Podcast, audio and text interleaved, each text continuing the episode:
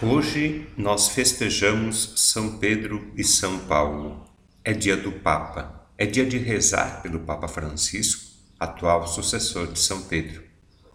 Vamos lembrar rapidamente o que sabemos a respeito de São Pedro e São Paulo?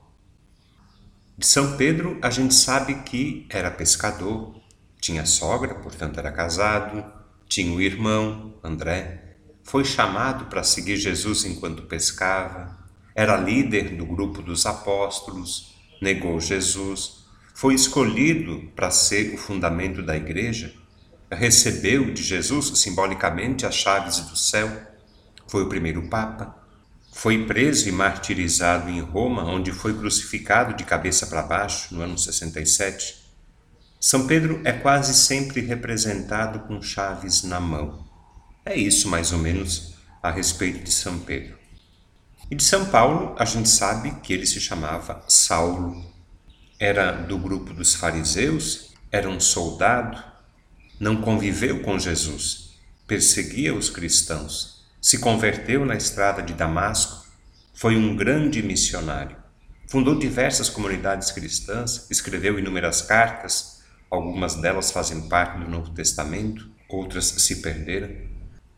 Também Paulo foi martirizado, morreu decapitado em Roma no ano 67. São Paulo é representado com uma espada e um livro nas mãos. Embora diferentes, diferentes no temperamento, na formação religiosa, nas atividades, embora diferentes, Pedro e Paulo se completam, se complementam. Eles se empenharam, cada um do seu jeito, para cumprir bem a missão de serem líderes e colunas da igreja. Foi o amor a Jesus Cristo que uniu Pedro e Paulo na vida e na morte. E de fato, eles foram fiéis até o martírio. São Pedro e São Paulo, apóstolos e mártires, modelos de fidelidade e dedicação ao Evangelho, exemplos de doação e amor a Jesus. Os dois foram cativados, foram conquistados por Jesus. E os dois, por diferentes meios, cada um do seu jeito, com erros e acertos, os dois, Pedro e Paulo, viveram e doaram a sua vida por amor a Jesus. Hoje nós identificamos em São Pedro e em São Paulo os fundamentos da nossa fé. Pedro e Paulo são colunas e alicerces da Igreja, fundamentos da fé cristã. Assim como uma construção precisa de fundamentos sólidos para se manter de pé, a nossa fé e também a igreja, a fé e a igreja precisam de colunas e alicerces firmes e seguros. Pedro, discípulo de Jesus, recebeu do Divino Mestre a tarefa de cuidar do rebanho. É a pedra firme e sólida sobre a qual está edificada a igreja. De Pedro, nós aprendemos a ser discípulos que seguem Jesus. Paulo, que se tornou apóstolo após sua conversão, foi um grande missionário anunciou o Evangelho com ousadia e coragem, fundou inúmeras comunidades. De Paulo, nós aprendemos a ser missionários que anunciam o Evangelho. São Pedro e São Paulo nos ensinam a ser discípulos missionários de Jesus Cristo.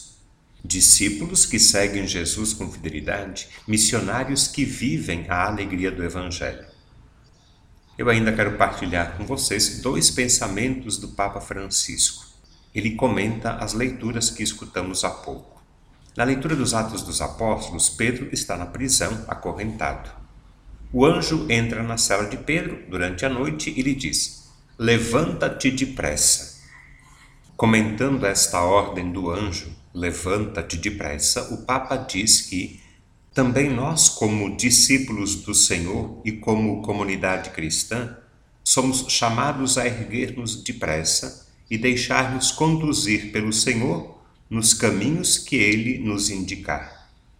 Somos convocados a ser uma igreja que se ergue em pé, não uma igreja que fica dobrada sobre si mesma, mas uma igreja capaz de olhar mais além, de sair das suas prisões para ir ao encontro do mundo com a coragem de abrir portas. Uma igreja sem correntes nem muros, uma igreja livre e humilde que se levanta depressa para chegar a todos e a todos acolher. Levanta-te depressa. Em seguida, o Papa lembra o que Paulo, no fim da vida, diz a Timóteo: Combati o bom combate.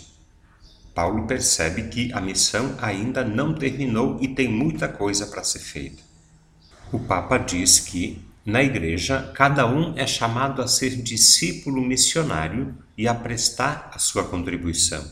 Todos são chamados. Juntos, podemos e devemos fazer gestos cuidadores a favor da vida humana, da tutela da criação, da dignidade do trabalho, dos problemas das famílias, da condição dos idosos e de quantos se veem abandonados, rejeitados e desprezados.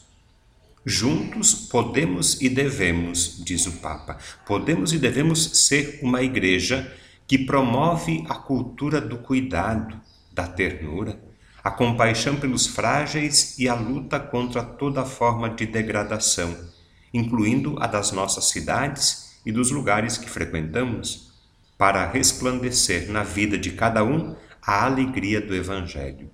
Esta é a nossa batalha, este é o nosso desafio.